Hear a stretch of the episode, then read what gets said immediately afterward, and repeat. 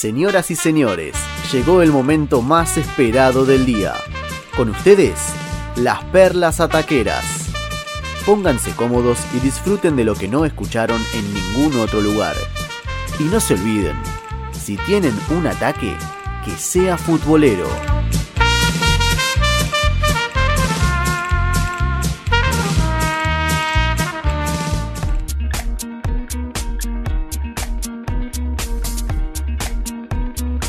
La perla de hoy nos vamos para Portugal, a la Copa Nacional de Portugal, sí, porque pasó algo insólito. El Lusitania de Lorusa, ¿sí? Fútbol Club, jugaba contra el Sao Joao de Ver, que es el clásico regional, son los dos de tercera división de Portugal, para ver quién pasaba de ronda, por supuesto, ¿no? El partido terminó 1 a 0 para el equipo de Sao, Sao Joao, ¿sí? Y clasificó a la próxima ronda. ¿Qué pasó con el otro equipo, con el perdedor en este clásico, el Lusitania? Bueno, se fueron recalientes, imagínense, al vestuario, se bañaron, se cambiaron y cuando salieron de la cancha vieron que en el estacionamiento no había nadie, se había ido el micro. No me digas. Dijeron, ¿qué pasó acá? Bueno, resulta que Méndez, Méndez es el presidente de este club, cuando terminó el encuentro bajó de la tribuna, fue hasta el ómnibus, le dijo al chofer, nos vamos, y se fueron. Cuando llegó al estadio, claro, le preguntaron, che, ¿por qué te fuiste solo? La declaración fue, estos muchachos no son dignos de viajar en el micro del club, que se vuelvan caminando. Así que los jugadores del Lusitania tuvieron que caminar 4 kilómetros y medio aproximadamente, una Eh, no hora tanto. de un estadio al otro, y más que después de jugar un partido, No era tanto. empezar las piernas, ¿no?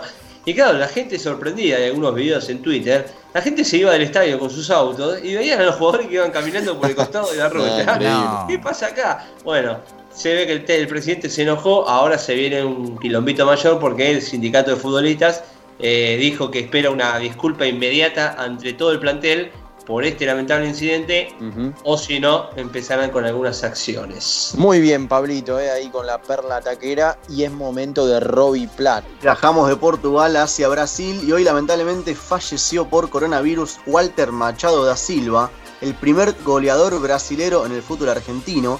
Tuvo un gran paso por la década del 70 por Racing.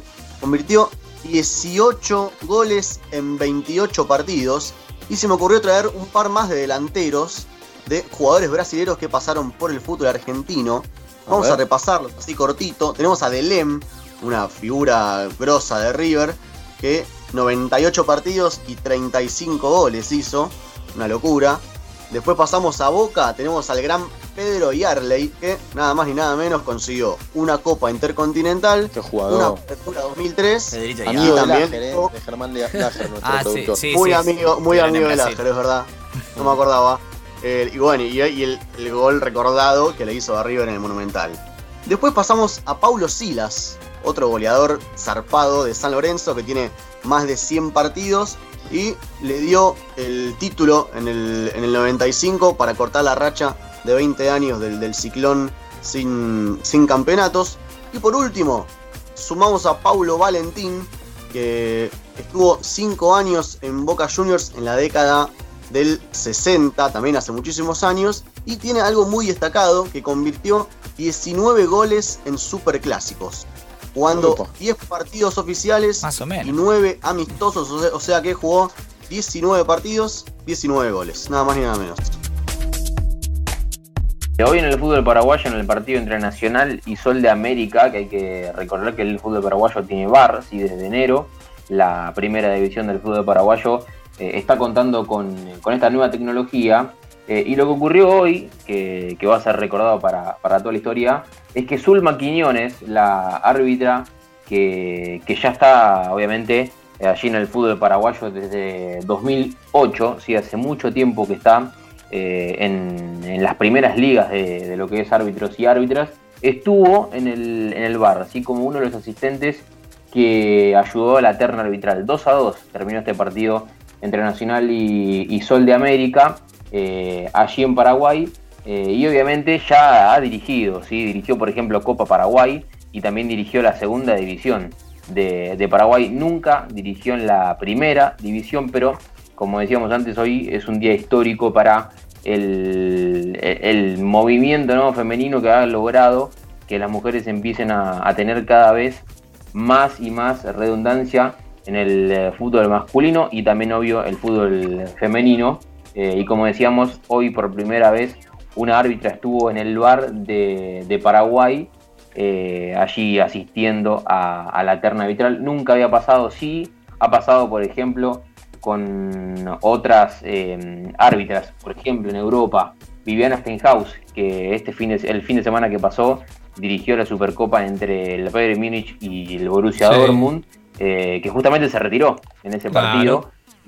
después de 24 partidos se retiró eh, en, aquella Supercopa y mm, Viviana Steinhaus fue la primera mujer en eh, dirigir un partido de Bundesliga.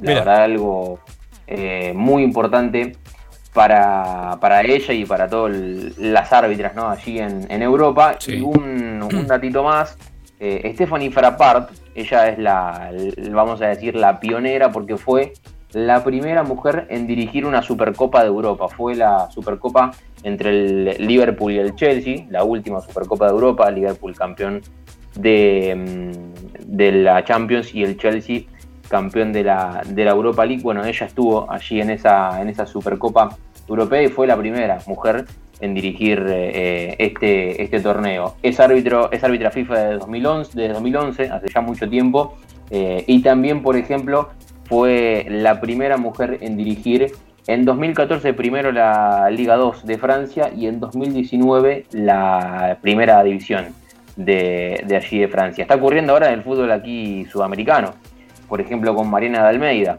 que estuvo presente en el partido entre Racing y Nacional en el, en el cilindro de Avellaneda como una de las asistentes, la asistente número 2, eh, y también pasó con eh, Daniela Milone en el partido entre Defensa y, Delfín, aquí en, en Varela. Eh, bueno, de a poquito ¿no? las mujeres empiezan a tener cada vez más, y más reconocimiento en el fútbol masculino. Messi Cristiano. Y Robbie tiene justamente la perla indicada para este momento. Así que vaya usted y pase, maestro. Ayer eh, se conocieron el cruce, pero hoy se conoció ya el horario, el día, todo, completito. El primer cruce va a ser el miércoles 28 de octubre, o sea que faltan 26 días a las 4 de la tarde, así que pueden ir separándose. Y la revancha va a ser ya casi a fin de año, 8 de diciembre, en el mismo horario el partido de ida en la Juve, en el estadio de la Juve, y la revancha en el Camp Nou. Eh, el primero corresponde a la segunda fecha de grupo y el último, el del Camp Nou, corresponde a la última fecha. O sea que van a cerrar el grupo en el Camp Nou con el duelo Messi versus Cristiano. a ver, para recorrer, el último enfrentamiento antes de que CR7 se vaya al Real Madrid fue en el 2018 en un partido que terminó empatado 2 a 2 entre el Barça y el Real por la liga. Los dos clavaron una pepa. Así que quedaron empatados en el último partido. Los dos hicieron gol y terminaron empatados en el resultado también. En total, eh, Messi y CR7 se cruzaron en 35 partidos, incluyendo dos amistosos con las selecciones entre Argentina y Portugal y además, tres de esos duelos fueron cuando CR7 jugaba todavía para el Manchester United. No todos fueron con el Real Madrid. Allá hace mil años. un par de datos. ¿Cómo? Hace mil años casi, ¿no? ¿Cómo ha quedado en el tiempo eso? Sí, las cosas que han pasado en el medio. Otro planeta. Sí, sí, sí, Muy bien. Bueno, a ver, vamos a los datos un poco más puntuales. Messi saca una ventaja, tiene 16 triunfos contra 10 de CR7 y 9 empates.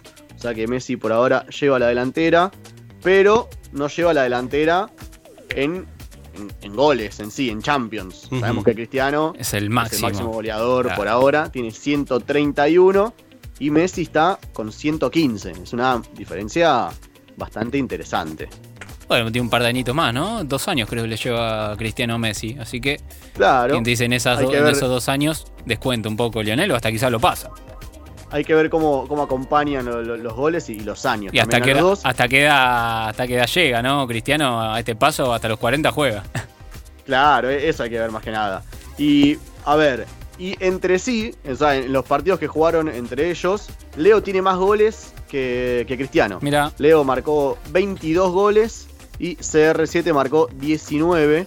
Así que por ese lado va ganando. Lo tiene de. O sea, gana, gana en partidos, gana en goles, pero en algo que no le gana por ahora es en cantidad de Champions ganadas.